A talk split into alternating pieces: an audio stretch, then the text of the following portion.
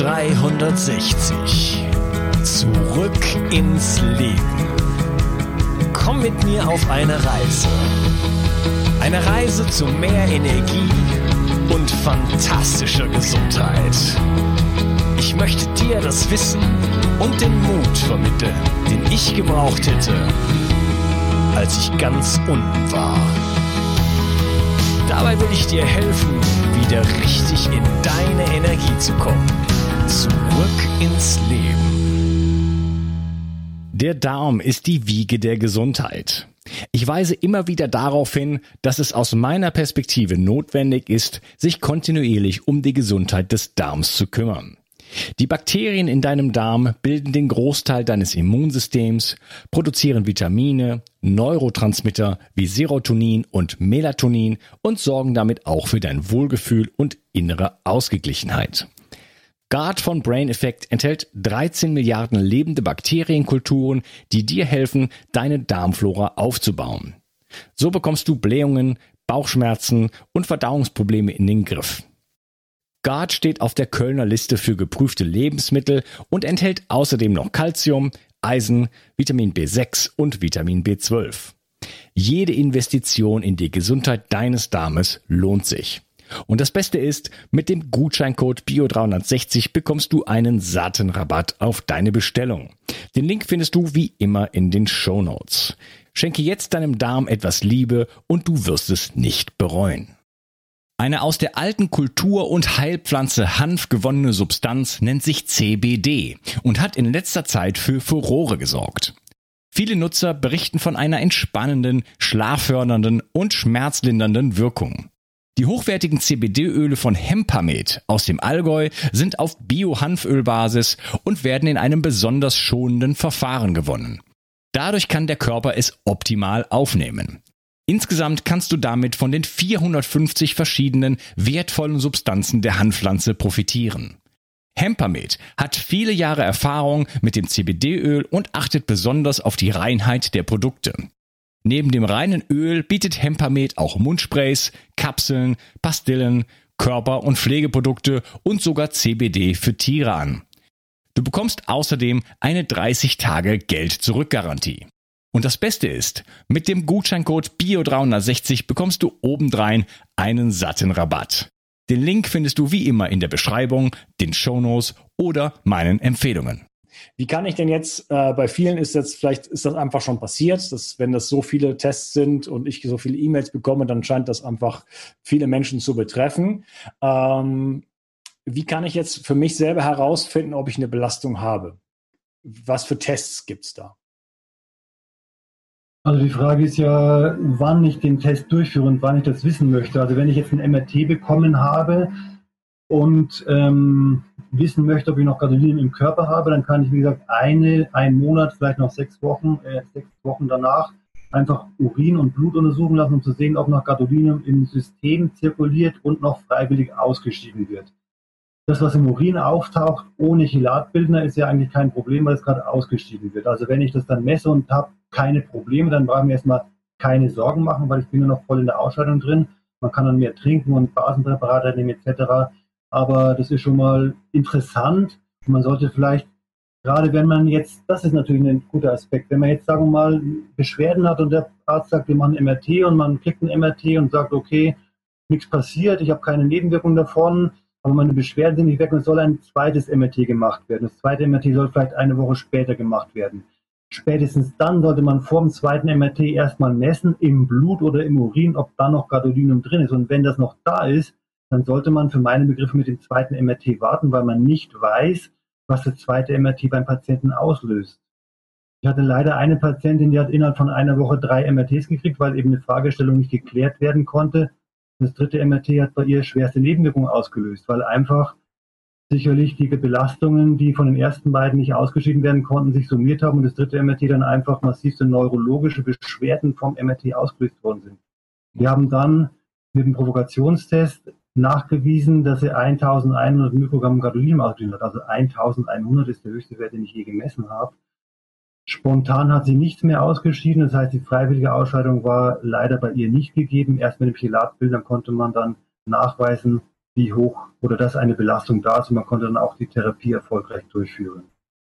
Wenn man jetzt MRTs gekriegt hat, die länger als sechs Wochen zurückliegen und man nicht weiß, ja, ich habe die und die Krankheit und es soll alle Jahre ein MRT gemacht werden wegen einer Verlaufskontrolle bei MS oder Tumorerkrankungen, ähm, kann ich, und ich habe bisher alles gut vertragen und meine Krankheit ist auch stabil oder ich habe keine Beschwerden mehr, aber es ist halt eine Routinekontrolle vorgesehen alle Jahre, ist denn eine Belastung da?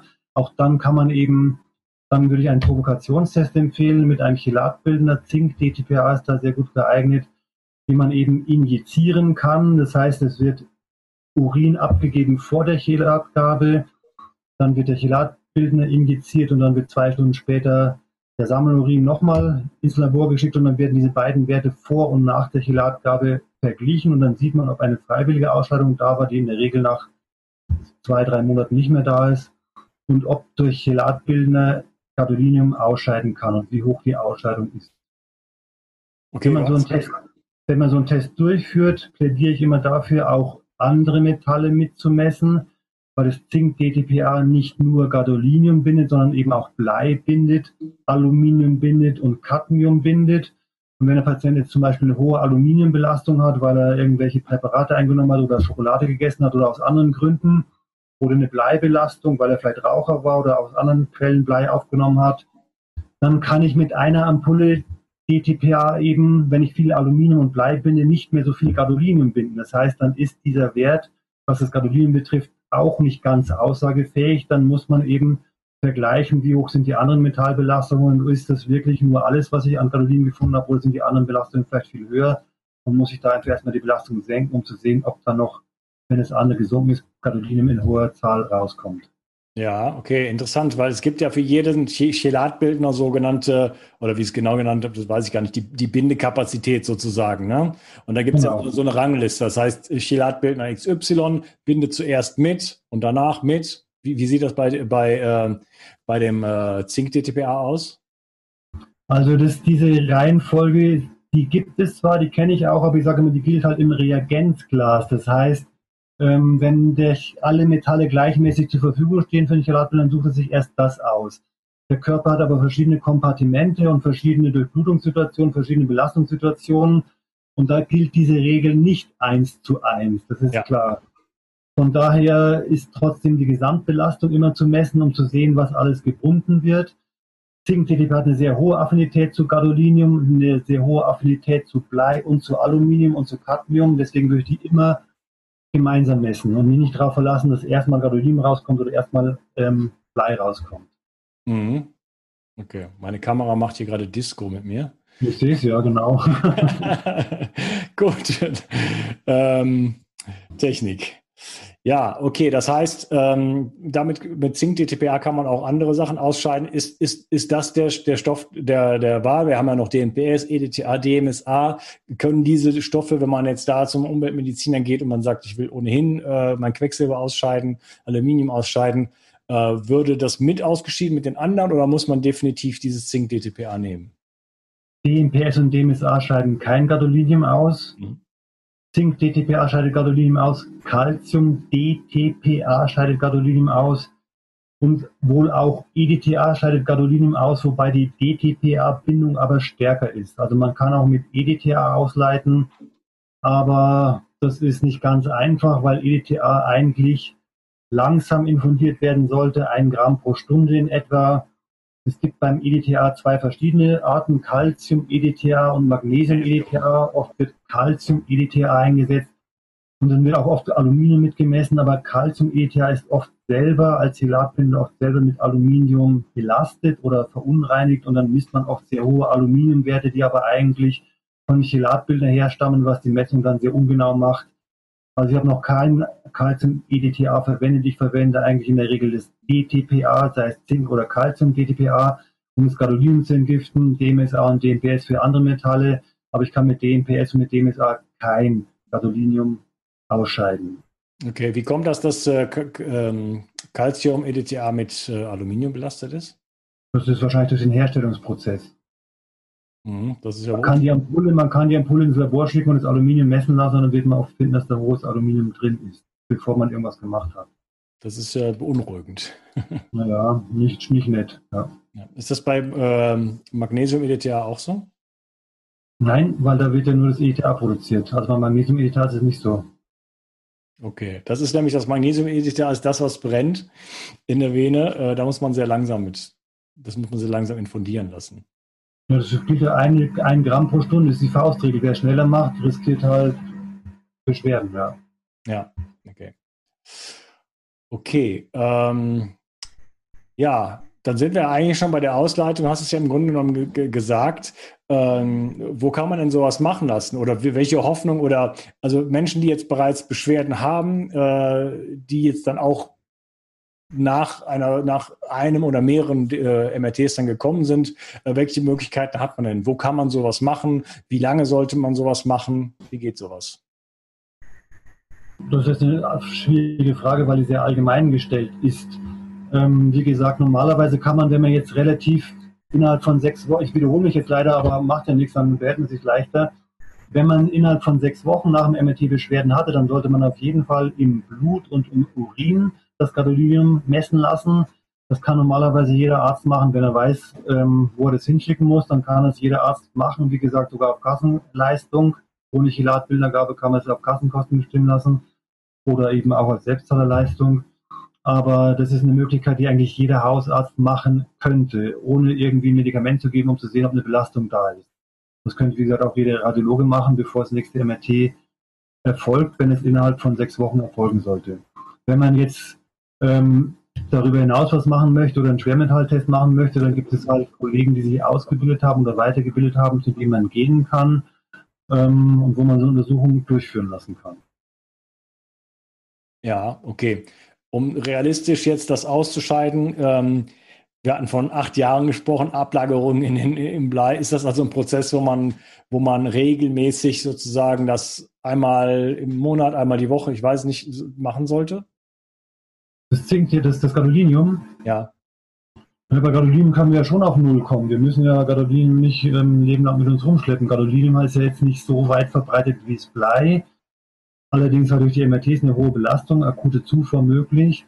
Ähm, in der Regel ist es ja die Frage, habe ich die Therapie, um den Patienten die Beschwerden zu nehmen oder zu lindern? Ist das der Ansatz? Oder möglichst wenig Belastung zu haben? Das sind ja zwei verschiedene Ansätze. Ich kann ja auch bei gesunden Menschen behandeln, als Prävention sozusagen. Und es ist natürlich sinnvoll, das in größeren Abständen zu wiederholen und zu gucken, wie viel ausgeschieden wird. Vielleicht, das kommt natürlich auch ganz darauf an, welche genetische Voraussetzungen hat der Patient und wie ist seine Lebensweise. Da kann man schlecht sagen, einmal im Jahr, einmal im Monat oder einmal alle halbe Jahre, das kann man schlecht sagen. Ähm, bei Krankheitsverläufen oder bei Patienten, denen man helfen konnte, wollen wir eigentlich die Beschwerden lindern oder die Beschwerden nehmen. Oft ist dann, selbst wenn ein Patient beschwerdefrei ist, bei der letzten Messung immer noch Metalle nachweisbar, aber die sind halt nicht mehr in dem Maße biologisch aktiv, dass sie Beschwerden auslösen. Dann ist also das erste Ziel, dem Patienten zu helfen oder erreicht.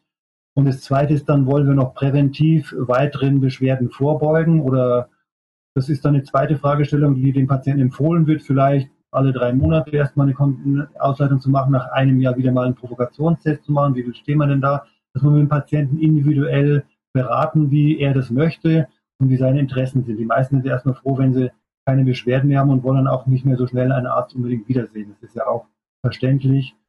Aber da gibt es verschiedene Empfehlungen. Also Prävention ist ähm, immer möglich, sage ich. Sicherlich sollte man auch mal messen. Also wir messen ja nicht bei jeder Chelatgabe, wie viel ausgeschieden wird. Das kann man auch machen. Ist halt eine Kostenfrage für die Laborkosten. In der Regel messen wir alle zwei, drei oder fünf Behandlungen und gucken, wie viel ausgeschieden wird. Dann kann man ungefähr berechnen, was ausgeschieden worden ist in der Zwischenzeit. Aber das ist eigentlich mit dem Patienten individuell zu klären, wie ist seine Situation und wie sind seine Interessen. Ja, was kostet so ein Labor nach der Provokation? Ähm, wenn ich Gadolinium alleine messe, liege ich ungefähr bei 56 Euro Laborkosten. Wenn ich 30 Metalle teste, liege ich bei 108 Euro Laborkosten. Deswegen teste ich meistens 30 Metalle. Hm. Auch wenn ich mit dem Zink DDPA gar nicht alles ausscheiden kann von den 30 Metallen, aber ich bin immer noch günstiger, als wenn ich jetzt Aluminium, Blei, Gadolinium und Cadmium testen würde, dann bin ich immer noch günstiger, wenn ich das ganze Profil messe. Ja, wäre es dann nicht sinnvoll, äh, kann man das nicht kombinieren, das Zink, äh, Zink DTPA mit, mit DMPS, Beispielsweise, um dann zu sagen, okay, man, man scheidet dann gleich noch mehr Sachen aus und hat dann auch einen besseren Provokationstest am Ende? Das ist eigentlich das, was ich ähm, regelmäßig mache. Das ist eigentlich meine Standarddiagnostik und auch Therapie, die natürlich nicht bei jedem Patienten geht, weil manche Patienten das DMPS nicht vertragen. Bei den akuten Gadoliniumvergiftungen geht es hauptsächlich ums Gadolinium und da würde man, da, da lasse ich mich dann nehme ich eigentlich selten das DMPS dazu, mhm. weil ähm, das DMPS vielleicht noch ein bisschen Nebenwirkung machen kann und die will ich auf jeden Fall draußen haben. Ich will dann diesen Faktor Gadolinium für sich isoliert betrachten mit Blei und Aluminium zusammen und mache dann meistens erstmal Zink-TDPA. Das muss man halt im Einzelfall mit dem Patienten klären und diskutieren, ihm das aufklären, was es für Möglichkeiten gibt. Aber die Kombination Zink, DDK, DNPS wende ich sehr häufig an bei chronischen Belastungen oder wenn jetzt ein Patient kommt mit einem Krankheitsbild, MS, Krebserkrankungen, Müdigkeit, Allergien, Colitis ulcerosa und solche Sachen nachzuweisen, wird meistens ähm, aufgeklärt, abgewogen, wie ist der Einzelfall gelegen und dann wird oftmals DNPK und DNPS empfohlen und durchgeführt. Aber es muss man halt im Einzelfall klären. Fürs Gadolinium brauchen wir DNPS, wie gesagt, nicht mehr. Mhm. Also gar nicht. Gibt es die Möglichkeit, äh, jenseits von der Chelartherapie beim Umweltmediziner was für sich selber zu tun, Hausmittelchen sozusagen? Naja, auch da haben wir wieder die Frage, was ist nachgewiesen und was ist Theorie oder was ist halt vielleicht kinesiologisch nachgewiesen oder so. Die Frage ist, was bewirkt die Maßnahme? Es gibt ja unzählige Empfehlungen und Angebote über Entgiftungen, Mittelchen und Sachen, die man einnehmen kann. Manche mögen sicherlich ihre Berechtigung haben. Die Frage ist nur, was kann ich messen? Also kann ich irgendwie messen, ob das Präparat XY wie viel ausscheidet, welches Metall ausscheidet, was es bewirkt oder vertraue ich der Wirkung oder vertraue ich einem Tierversuch, der an welchen Mäusen gemacht worden ist. Also da ist halt die, ähm, die konkrete Therapie geht eigentlich mit Chelatbildern, weil ich da immer den Nachweis habe, vorher und nachher im Urin testen kann. Bei den anderen Präparaten ist es sehr schwer zu messen, was tatsächlich ausgeschieden wird, wie viel es tatsächlich bringt. Ich habe schon einige Präparate, verschiedene Pflanzen oder andere Sachen ins Labor geschickt, um zu sehen, ob die selber belastet sind. Und oft sind dann halt 180 oder 130.000 Mikrogramm Aluminium nachweisbar in irgendwelchen Präparaten, Heilerden oder so weiter, so dass ich sage, das kann ich nicht blind empfehlen. Also Algen oder auch Kurkuma-Präparate haben wir leider schon nachgewiesen mit Aluminiumbelastungen. Das kann ich nicht einfach jedem empfehlen, weil ich nicht weiß, ob dieses Präparat tatsächlich eine Belastung hat. Ich kann nicht alle Belastungen vorher messen. Mhm. Es ist immer sinnvoll, genügend Wasser zu trinken, gutes Wasser zu trinken, weil wir halt über die Niere und das Lymphsystem sehr viel entgiften können. Es ist immer sinnvoll, sich um den Säurebasenhaushalt zu kümmern. Es ist immer möglich, die Nieren- und Leberdurchblutung zu verbessern mit verschiedenen Möglichkeiten. Also die eigene Initiative ist immer mitgefragt. Einfach nichts zu tun ist natürlich keine ähm, besondere gute Empfehlung für die Gesundheit, sondern man sollte alles, was einem zur Verfügung steht und sinnvoll ist, tun und auswählen, was halt für einen gut ist. Es ist ja nicht alles für alle gleich gut. Die einen mögen Knoblauch, die anderen können Knoblauch einfach nicht riechen, die anderen mögen Zwiebeln, die anderen können Zwiebeln nicht riechen, die anderen haben die Vorliebe lieber für indische oder chinesische Sachen, die anderen mögen sowas gar nicht muss auch ein bisschen auf Patienten eingehen und ihm vielleicht freistellen, was es gibt. Also es gibt, ich habe ein kleines Buch geschrieben, Entgiften leicht gemacht, wo ich einfach ein bisschen angeboten habe, wie kann man mit der Ernährung die Entgiftung fördern, wie kann man mit irgendwelchen Vitalstoffen, orthomolekularen Präparaten die Entgiftung unterstützen und die Organfunktion unterstützen. Da gibt es viele Möglichkeiten. Die Frage ist, was die in der Entgiftung bringen. Ähm, die kann man halt im Labor nicht immer so einfach nachweisen. Ja, ähm, gut. Gibt es denn eigentlich für die Kontrastmittel auch Alternativen oder äh, braucht man die überhaupt oder kann man auch von vornherein darauf verzichten? Naja, von vornherein ist immer die Frage, eine Antwort, die ich jetzt nicht pauschal beantworten kann. Also kann ich sagen, wir brauchen nie Kontrastmittel, wir brauchen immer Kontrastmittel. Man muss halt im Einzelfall abwägen, brauche ich das wirklich und wie ist der Erkenntnisgewinn daraus und welche, welche Konsequenz hat der Erkenntnisgewinn daraus? Das ist die Frage. Es gibt ja, wie gesagt, hoch oder sehr gut auflösende MRTs, neue Geräte, wo man sehr besser noch mehr sehen kann. Ich habe auch von einer Patientin berichtet, die drei MRTs gekriegt hat und das letzte dann ohne Kontrastmittel, wo man dann aber ohne Kontrastmittel die Läsion im Gehirn sehen konnte. Also geht das ja auch. Punkt. Ähm, aber diese Indikation, ob es wirklich nötig ist, die muss eigentlich der Radiologe treffen und die sollte halt ähm, mit seinem Gewissen sehr wohl abwägen und mit Indikation ist es wirklich notwendig. Ähm, als Patient kann man auch überlegen, ob jetzt das dritte MRT oder vierte MRT, wenn alle vorher in Ordnung waren, wirklich nochmal sein muss mit Kontrastmittel. Aber das ist jetzt im Einzelfall nicht pauschal zu beantworten. Da würde ich mich gerne in die Therapie reinmischen und das ist jetzt schwer möglich. Es wird untersucht, es werden neue Kontrastmittel entwickelt mit Eisen zum Beispiel oder mit Mangan. Also die sind ja auch paramagnetisch, das heißt, ich kann auch mit diesen Kontrastmitteln eventuell mit dem MRT eine Signalverstärkung erreichen. Das heißt, da ist sehr wohl Interesse daran, Alternativen zu finden, die man dann auch einsetzen kann. Das ist dann aber auch wieder nicht meine Aufgabe, die weiterzuentwickeln, sondern das sind halt die Kollegen gefragt von der Radiologie. Mhm. Okay.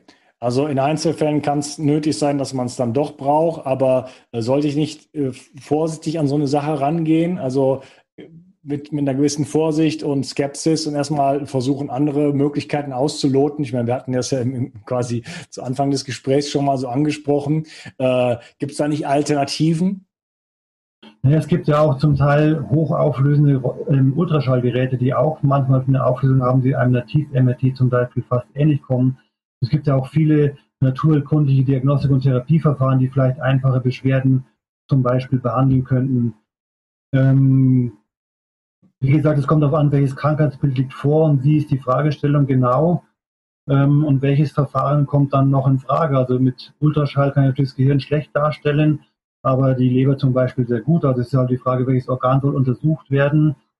Ähm, und die Frage ist halt, wenn zum Beispiel Kribbel in den Beinen auftritt, ist wirklich die ganze Wirbelsäule in Ordnung? Ist der Hals in Ordnung? Ist irgendwie genügend Magnesium, genügend B-Vitamine da?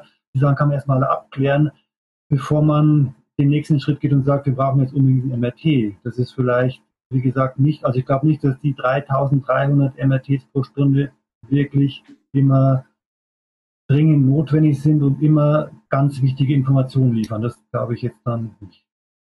Okay, vielen Dank. Ja, dann sind wir am Ende unseres Gespräches. Bei mir ist Disco, du besitzt im Dunkeln mittlerweile. ich wollte jetzt nicht meine Kamera rausziehen, ich weiß nicht, was mit der los ist.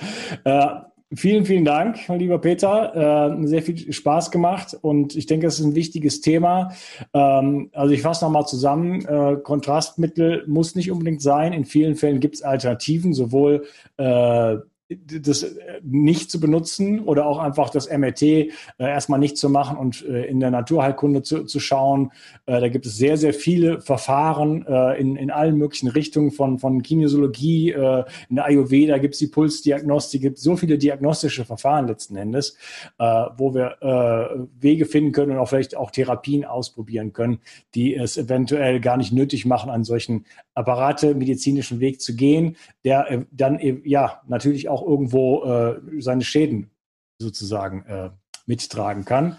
Und ähm, wer bereits belastet ist, äh, kann eine Provokation machen mit Zink-DTPA beim Umweltmediziner äh, nachtesten und wenn man dann sieht, äh, es kommt was raus nach der Provokation, dann ist was da und dann sollte man mit dem Mediziner besprechen, wie viele wie viele Sessions man machen sollte, äh, um, äh, ja, um wirklich die Belastung loszuwerden und dann hoffentlich auch die Symptome loszuwerden. Ja. Gut, ich werde alles verlinken, was du gesagt hast, deine Webseiten, deine Bücher äh, und ja, vielen Dank und ich wünsche dir noch einen schönen äh, Nachmittag. Danke, dir auch. Alles Gute. Danke fürs Gespräch. Mach's gut, Peter. Tschüss. Mach's gut. Ade. Eine aus der alten Kultur- und Heilpflanze Hanf gewonnene Substanz nennt sich CBD und hat in letzter Zeit für Furore gesorgt. Viele Nutzer berichten von einer entspannenden, schlaffördernden und schmerzlindernden Wirkung. Die hochwertigen CBD-Öle von Hempamet aus dem Allgäu sind auf Bio-Hanfölbasis und werden in einem besonders schonenden Verfahren gewonnen. Dadurch kann der Körper es optimal aufnehmen. Insgesamt kannst du damit von den 450 verschiedenen wertvollen Substanzen der Hanfpflanze profitieren. Hempamet hat viele Jahre Erfahrung mit dem CBD-Öl und achtet besonders auf die Reinheit der Produkte. Neben dem reinen Öl bietet Hempamet auch Mundsprays, Kapseln, Pastillen, Körper- und Pflegeprodukte und sogar CBD für Tiere an. Du bekommst außerdem eine 30 Tage Geld-Zurück-Garantie. Und das Beste ist, mit dem Gutscheincode BIO360 bekommst du obendrein einen satten Rabatt. Den Link findest du wie immer in der Beschreibung, den Shownotes oder meinen Empfehlungen. 360. Zurück ins Leben. Komm mit mir auf eine Reise. Eine Reise zu mehr Energie und fantastischer Gesundheit. Ich möchte dir das Wissen und den Mut vermitteln, den ich gebraucht hätte, als ich ganz unten war. Dabei will ich dir helfen, wieder richtig in deine Energie zu kommen. Zurück ins Leben.